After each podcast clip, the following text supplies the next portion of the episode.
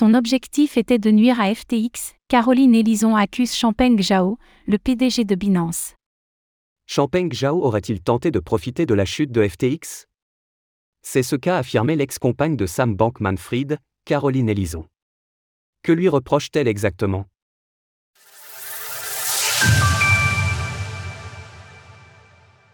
Champagne Zhao accusé d'avoir voulu nuire à FTX. L'ex-PDG d'Alamda Research, Caroline Elison, est revenue au cours du procès FTX sur la chute de la plateforme d'échange. Elle a admis que les malversations commises par elle, sur ordre de Sam Bankman-Fried, avaient causé l'effondrement de la nébuleuse FTX. Mais elle a aussi exprimé une défiance de Champagne Zhao, qu'elle accuse d'avoir profité de la situation. Pour comprendre ce qui se joue, il faut revenir en novembre 2022. À l'époque, des rumeurs d'insolvabilité couraient déjà sur Alamda Research, basées notamment sur un rapport de Coindesk.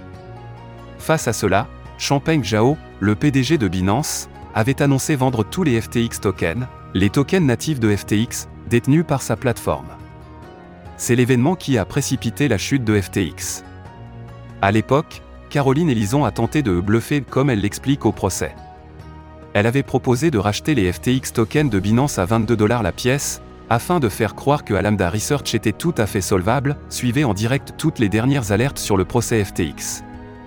Le rôle de CZ en question. Mais cela n'avait pas suffi.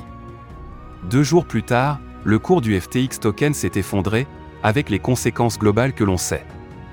Déjà, certains commentateurs avaient pointé le rôle de Champagne Zhao dans l'effondrement, et Caroline Elison a réitéré hier ses accusations, procureur. Vous avez dit que vous achèteriez la totalité des FTX tokens de Binance à 22 dollars l'unité. Elison. Je voulais le bluffer, son objectif était de nuire à FTX.